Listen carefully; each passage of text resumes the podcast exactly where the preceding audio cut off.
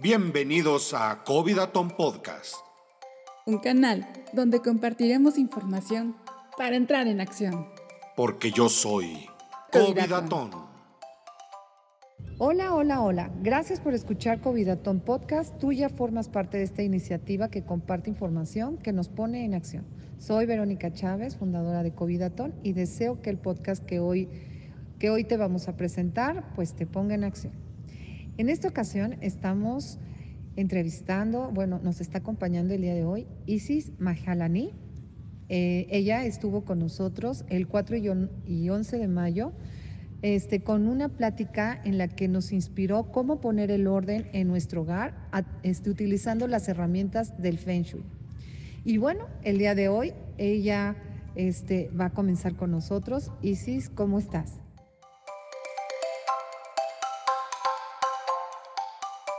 Hola Vero, muy bien, muchísimas gracias. Gracias nuevamente por esta oportunidad de poder compartir con todos tus seguidores pues estas experiencias de vida tan bonitas. Bien, Isis, bueno, no me parece muy interesante tu trayectoria de vida, no solamente de manera profesional, sino también toda tu trayectoria de vida. Y bueno, estos podcasts tienen como principal intención inspirar a las personas. Y bueno, por eso vamos a iniciar con que nos platiques un, nos platiques de cómo ha sido la vida de Isis Mahalani. Pues mira, mi vida ha sido eh, igual que la de todos los demás. Ha tenido sus altibajos, ha tenido partes bonitas, ha tenido partes feas, tristes, pero las partes, digamos, feas yo les podría llamar aprendizajes.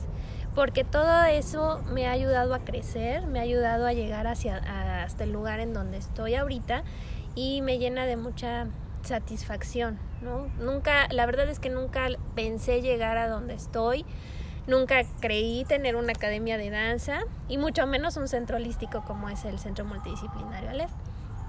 Pero pues eh, mi vida en general es lo que me llevó a empezar a estudiar todas estas cosas para mejorarme a mí.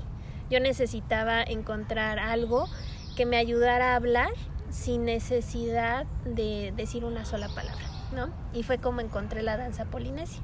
A los 16 años es como yo empecé a bailar y fue la forma de desahogarme, ¿no? Todas las tristezas, todas las cosas que a lo mejor en algún momento mm, para muchos puede ser caótico y frustrante.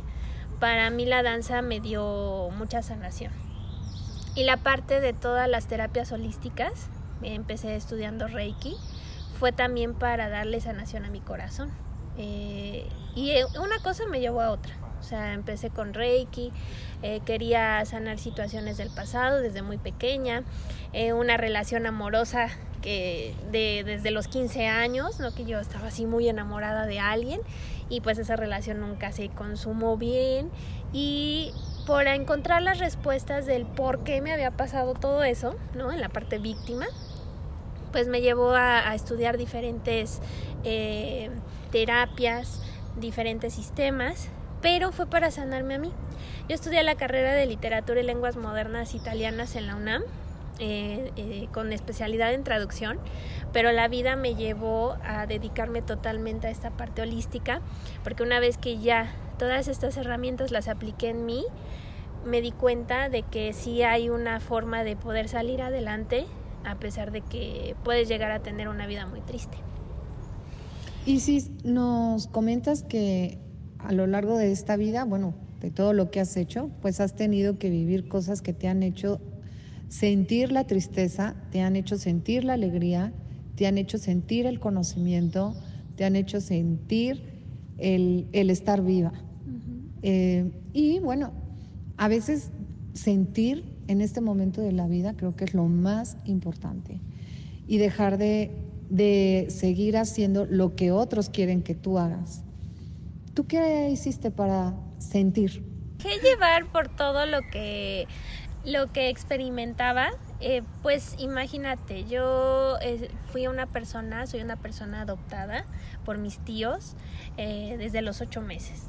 Entonces llegar a un lugar donde es, eh, yo era una bebé, ¿no? O sea, pues en realidad no me daba mucho cuenta de todo el contexto en el que estaba viviendo, pero conforme va pasando el tiempo te das cuenta de que hay personas mm, no con tan linda intención y esa fue la razón por la que mis papás decidieron siempre decirme la verdad de dónde que ellos me habían adoptado que tenía dos papás, dos mamás y muchos hermanos. Entonces desde un principio me hicieron sentir bendecida, pero había cosas que mi mente no entendía. Y uno de de las heridas que son más difíciles de sanar de las personas, pues llega a ser justamente las heridas de abandono. Pero conforme vas pasando el tiempo y te encuentras a las personas que están dispuestas a ayudarte, a entender, a procesar todos estos duelos, pues eh, va sanando.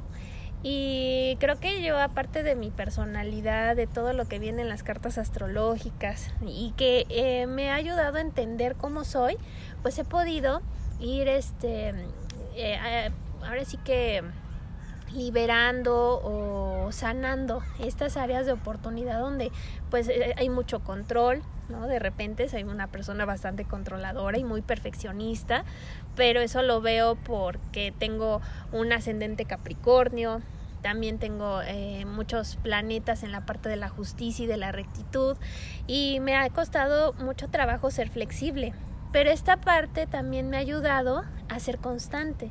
Entonces creo que la vida me lleva a ver las cosas desde que no todo es malo y no todo es bueno, siempre hay que encontrar el punto medio y justo para poder llevar las cosas. O sea, simplemente ahorita estoy aprendiendo a fluir porque sigo en ese constante aprendizaje y porque creo que a pesar de que estoy joven, considero que he vivido muchas experiencias que me han ayudado para poder eh, también simpatizar con otras, eh, ser muy empática y poderles dar una orientación cuando se acercan a pedirme alguna clase de ayuda.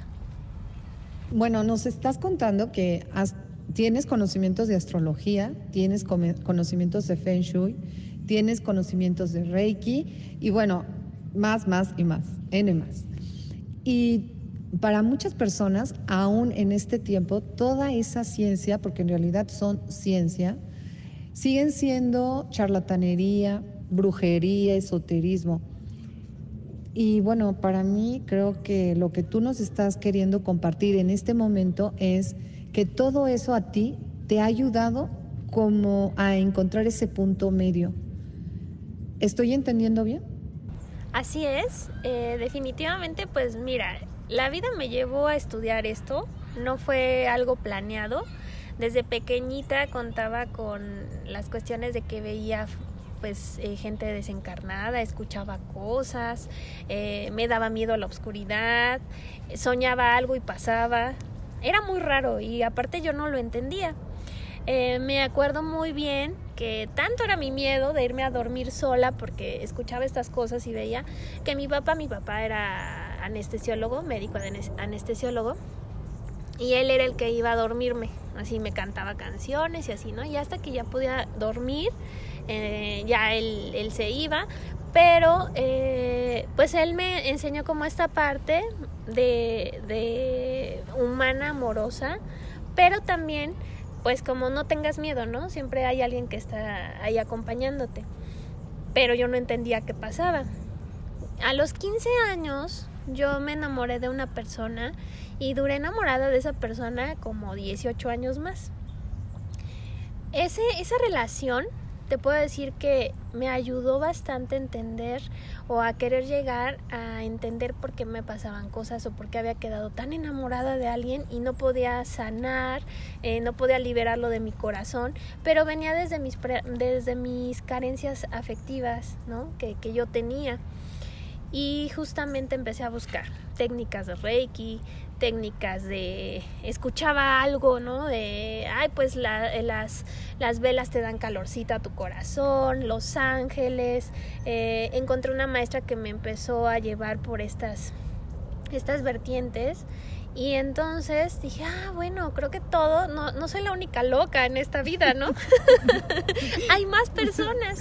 Y ya conforme fui adentrándome, eh, conocí a, a otras a otros seres humanos que tenían similitud a lo que yo sentía, a lo que yo estaba viviendo,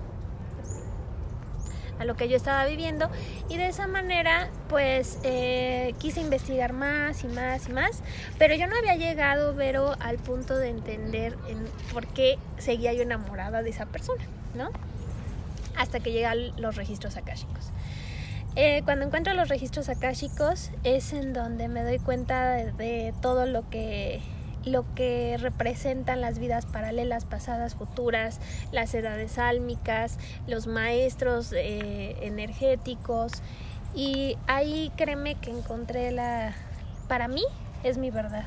Y, y lo relaciono con todo para muchos y siempre y algo que te enseña la parte de los registros akáshicos es que no hay que juzgar a nadie. Hay personas que no van a creer en esto y no por eso ellos están mal o uno se tiene que sentir más que el otro. Simplemente cada quien está en su proceso. Pero si a ti te funciona utilizar estas herramientas y ves resultados, úsalas.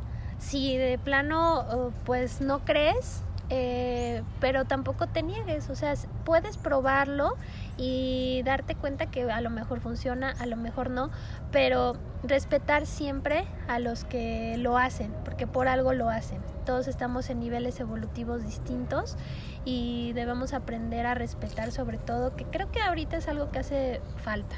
¿No? Respetar esas ideas.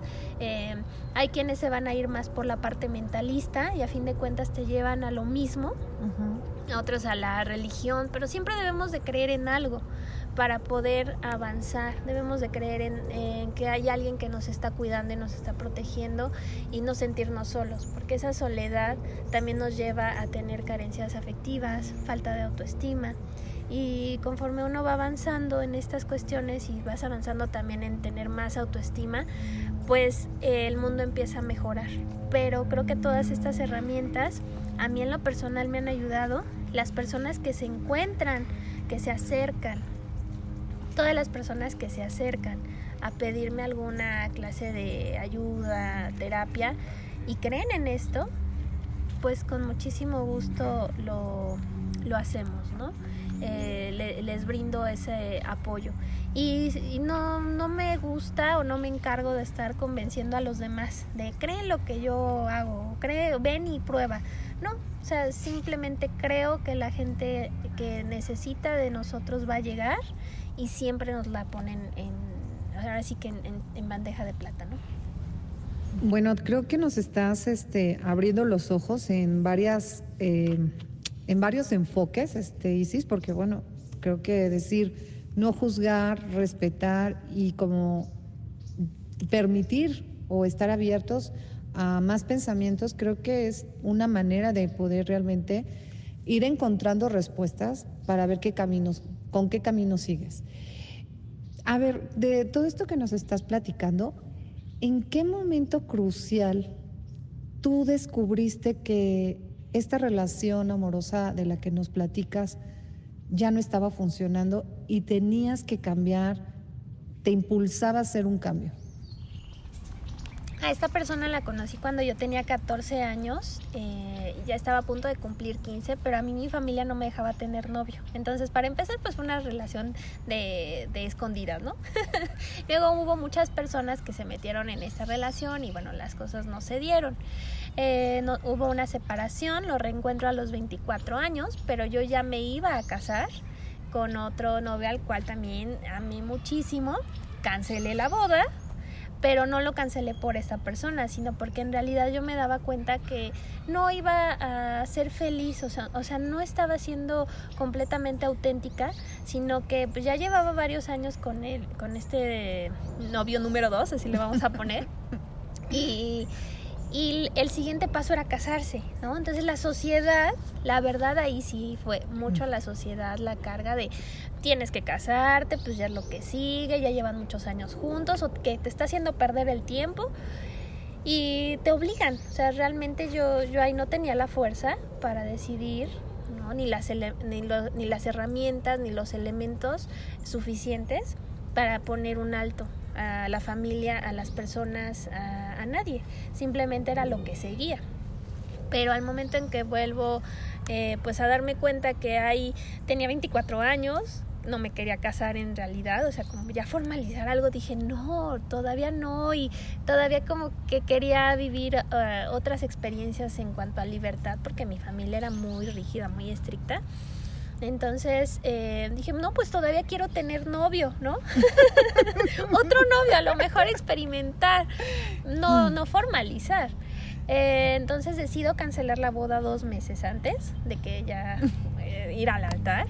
Y no, sí, fue el acabose, ¿no? O sea, eh, era la mala del cuento, mi familia, toda mi familia en mi contra, los amigos en común. Yo me sentía muy culpable. Y, bueno, a fin de cuentas no, no terminé con el novio número uno, y con el número con el novio número dos pues tampoco.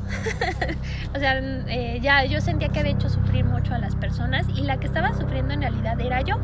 Y déjame platicarte Vero que aquí entra cómo estaba mi recámara. Mi recámara era una un verdadero desastre. Eh, irreconocible sí eh, a mí siempre me ha gustado tener mis cosas ordenadas, pero en ese momento no. Y ahí sí aplica el hecho de, como es afuera es adentro, mi vida estaba hecha un desastre por dentro y estaba hecho un desastre por fuera. Y un día mi papá llegó, entró a la recámara y me dijo, hija, ordena esta recámara. Y él nunca me decía nada, ¿eh? Y yo sí, le daba el avión. Y luego llegó un día mi otra hermana, una de mis hermanas y me dice, oye, ¿no vas a arreglar tu recámara? Y yo no, ¿por qué? Porque no quiero. O sea, estaba en ese plan de rebeldía. Eh, todavía no, no aprendía yo Feng Shui. Pero lo que siempre aprendí fue a tener mucha limpieza porque mi familia es obsesiva con la limpieza. O sea, lavan la calle, barren, trapean, este, el azulejo con el cepillo de dientes. O sea, no tienes una idea, ¿no? sí, sí, sí, sí, te Entonces, bueno, todo eso lo viví, pero mi cuarto no lo quería arreglar. Este, hasta que, bueno, decidí ir a terapia y esa terapia fue la que me ayudó a salir adelante tuve que ir a escondidas a esa terapia porque pues mi familia era estaba en contra de todas estas cuestiones holísticas y psicológicas. ¿eh? Era una terapia psicológica con una tanatóloga maravillosa, a la cual le mando muchos saludos y que de verdad me ayudó a salir de todas esas depresiones, a entender mi punto en el que estaba y porque estaba tan obsesionada con, esa, con ese primer novio, porque me unía a las carencias afectivas. Mm. Pero ya no era sano, o sea, imagínate después de tantos años y yo sufría y sufría y sufría y se volvió una cuestión de que él iba, regresaba, iba, regresaba, no se consumaba nada, eh, él terminaba con otra persona, yo también, o sea, no había nada y dije esto ya no es sano. Y por más terapias que yo podía buscar, eh, no, no lograba parar de, llorar y sufrir, ¿no? Entonces ahí se aplica el dolor, pues es, es, inevitable, pero el sufrimiento es una opción. Y yo me estaba yendo por la parte de sufrir, ¿no? O sea, yo quiero estar con esa persona, ver ah, como, como de lugar, y sufría y sufría y sufría. Eh, y luego, pues me casé con el novio número dos, o sea, regresé, imagínate, ¿no? Por esa culpa de, ay, no, es que pues no, o sea, yo no aguanté la culpa de las personas, de todo lo que me decían, este, y dije, bueno, pues voy a regresar, ¿no? Con, con mi novio número dos, regresamos, eh, después de un año nos casamos, el primer año fuimos muy felices, pero después las cosas no funcionaron. Entonces ahí la vida me vuelve a mostrar que eh, a veces tomamos decisiones que no son erróneas, nos las hacen ver como si fueran erróneas, pero creo que había sido lo más valiente y ahí me hubiera quedado, porque si no, pues ya la, segunda vez fue un poco más complicado, la separación. Eh, no terminamos mal, yo con, con eh, mi esposo, el que fue mi esposo, hasta la fecha me llevo muy bien, no somos grandes amigos, ¿no? Pero un trato muy cordial. Eh, todo bien, o sea, terminamos bastante, bastante bien, pero creo que fue por esta apertura de conciencia que tuve eh, con estas terapias, la terapia psicológica, las terapias alternativas, el reiki, la danza. Eso es lo que a mí me ha ayudado a centrarme y a decir que siempre hay una forma para salir adelante. eh, y obviamente pues haber estado obsesionada con una persona donde ya no podía yo ver a nadie más. O sea, yo decía, es que no puedo ver a ningún otro hombre, ¿no? O sea, si me gusta y aferrada, eh, eso ya no es sano. Ahí es donde dije, necesito encontrar la fórmula para olvidarme de él o, saber qué aprendizaje me trajo. Y llegaron como arte de magia los registros akáshicos. Ahí estoy muy contenta en esa área. Eh, creo que hemos podido ayudar a muchas personas y hablo en plural porque yo simplemente soy un canal, los que hablan son los maestros a través de, de, todas las imágenes que veo y que escucho y que puedo pasarle la información. Y mucha gente ha mejorado, con estas, con estas terapias. Y obviamente pues también el haberme dado cuenta de cómo tenía mi cuarto me ayudó a empezar a... De, de, repente llegó por ahí una amiga que se llama Endira y me habló del feng shui y me empezó a gustar mucho, empecé a leer, pero es hasta hace apenas unos años que realmente me, me empecé a especializar en todas estas áreas, pero siempre fue primero para mí y ahora lo comparto y trabajo en, de ello porque la gente empezó a buscarme. O sea, ni siquiera fui yo la que dijo, ah, voy a poner mi centro holístico y que toda la gente venga y yo quiero ayudar a la gente. No, o sea, simplemente fluí, pero creo que aquí es donde te das cuenta que lo que más me hizo sufrir en la vida, o que yo elegí sufrir, es lo que me llevó a tener eh, lo que tengo justamente ahorita, ese crecimiento, el poder llegar a los registros akáshicos, que es un lugar donde es un área donde me desenvuelvo muy bien, doy terapias a, todo el mundo con las personas y reconocen ese buen trabajo, pero creo que ya era un don. Si no hubiera conocido a esa persona, y, hubiera pasado por tantas técnicas hasta que me llevara a los registros akáshicos, pues no estaría haciendo lo que hago ahorita. Entonces no lo veo como un como ay sufrimientos y dolor y el abandono, no, todo lo que he pasado eh, llegan personas y me platican de su vida y necesitan una una opción, una alternativa y se las podemos dar desde mi vivencia se las comparto y creo que ellas han podido ver los resultados en que pues se han alejado de esos sufrimientos, han elevado su autoestima, porque hay que empezar siempre por el autoestima, por el entorno en el que nos desarrollamos y encontrar el equilibrio, ¿no? Lo más que se pueda. Porque no toda la vida es bonita y siempre hay altibajos, pero lo ideal es eh, pues como esta técnica de la rueda de la vida, que funcione en todas tus áreas bien. Estamos en un momento de pandemia donde las personas nos estamos confrontando a situaciones personales muy fuertes, muy intensas, y la mayoría de las personas no logra encontrar una respuesta, se confunden, eh, se andan, pues no sé, contradictorias, y esto también no las lleva a tener como como una decisión, una determinación para, pues para decir, basta, tomo, mi, tomo el volante de mi vida o tomo el timón de mi barco y yo lo manejo. ¿Tú qué piensas? Esta situación de este momento, ¿qué es, qué es lo que nos está invitando en realidad? Pues principalmente eh, nos está invitando a querernos mucho aprender a eh, valorar lo que tenemos, lo que somos y pues la voluntad, o sea, el querer, simplemente el querer. Pero a veces no identificamos o le empezamos a perder gusto a las cosas por todas nuestras experiencias de vida, ¿no?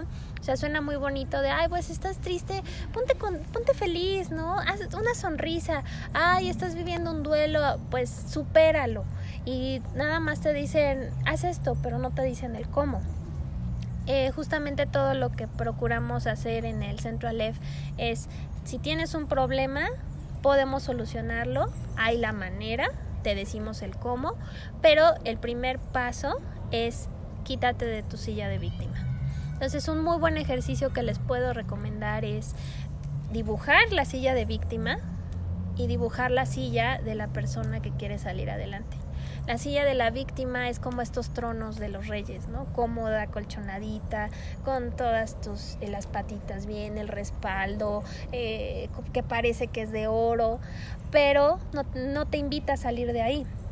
Y en cambio la silla del que quiere salir adelante puede ser una silla de madera, muy incómoda, pero que es la que te va a ayudar a avanzar. Eh, si uno, una víctima no sana, una víctima se queda ahí de por qué a mí, por qué me pasa esto, este, por qué me haces esto, por qué Dios me castiga. En cambio, el que se sienta en la otra silla es, bueno, no es el por qué, sino el para qué me está pasando esto. Y yo decido estar sentado aquí, pero voy a encontrarle el lado cómodo, el lado bonito.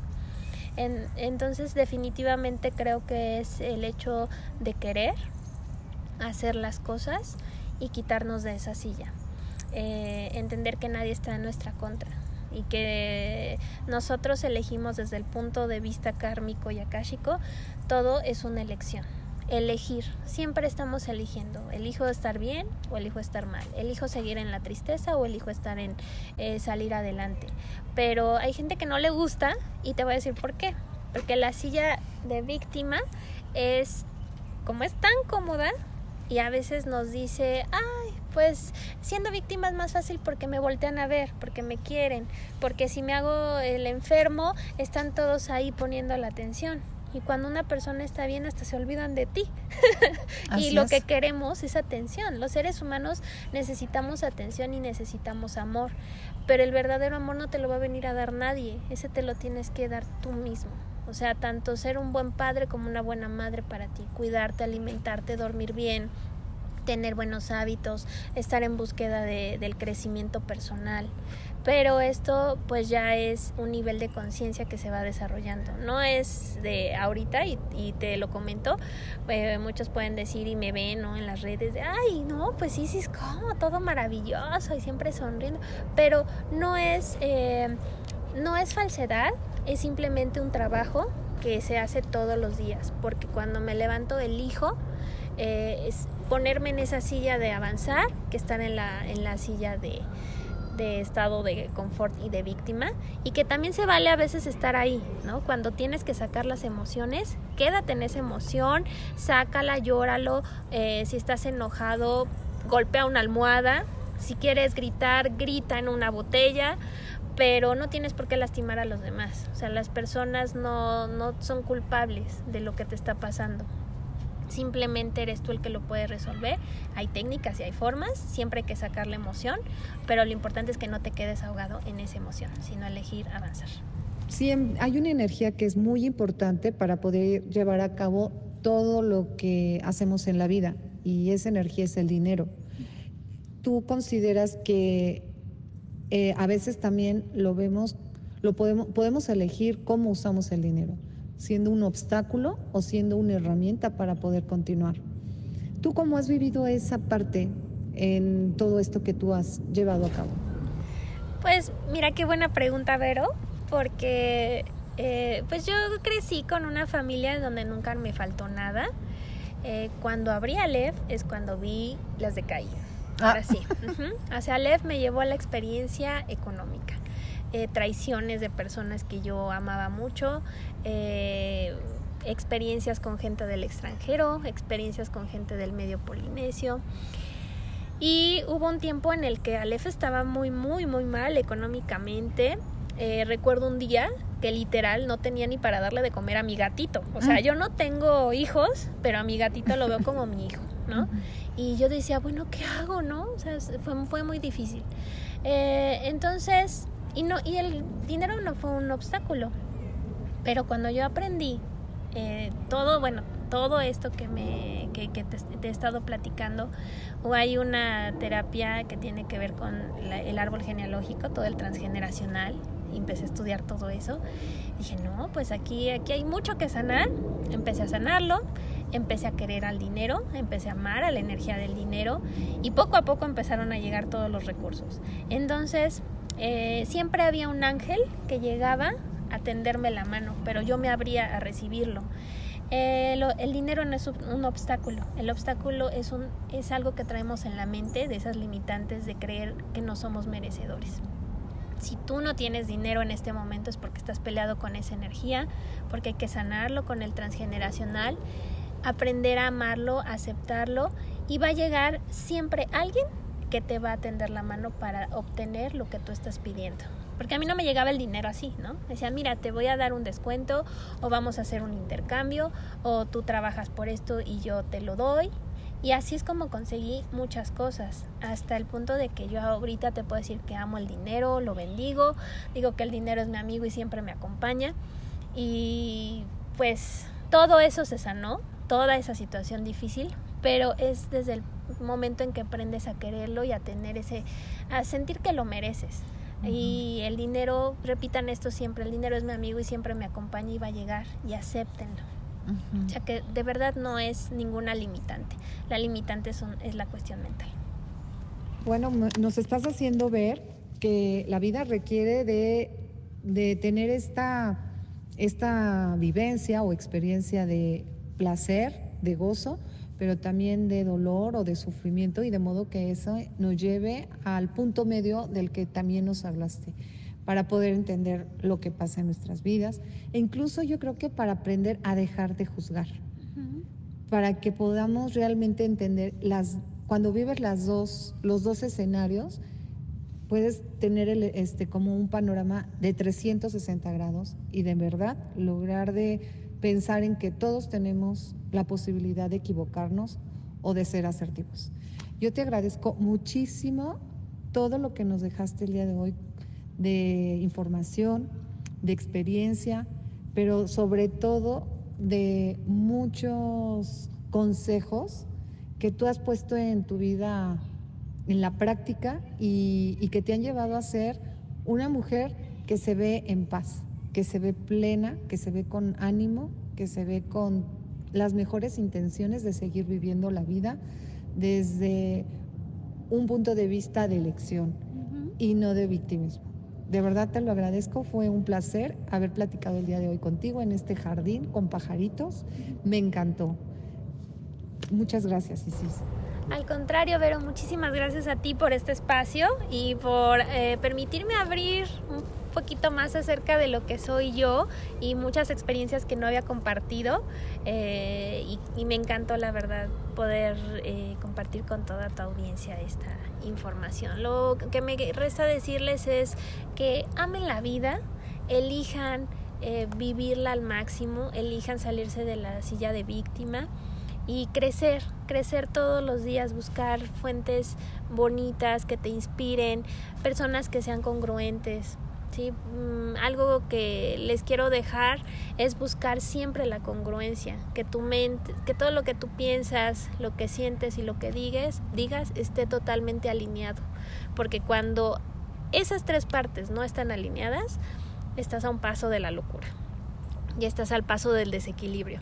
Por eso hay que alinear siempre esos tres aspectos, tu mente, tu cuerpo, tu corazón y lo que dices, lo que sientes, lo que piensas y lo que hablas. Así es como vamos a llevar una vida eh, más feliz y con mucha paz. Gracias a ustedes y gracias a todos. Yo soy Covidatón. Nos escuchamos en el siguiente Covidatón Podcast con más información que te pone en acción. Síguenos en nuestras redes sociales, Facebook, Instagram, Twitter y YouTube como arroba Covidatón. Yo, soy, soy Covidatón.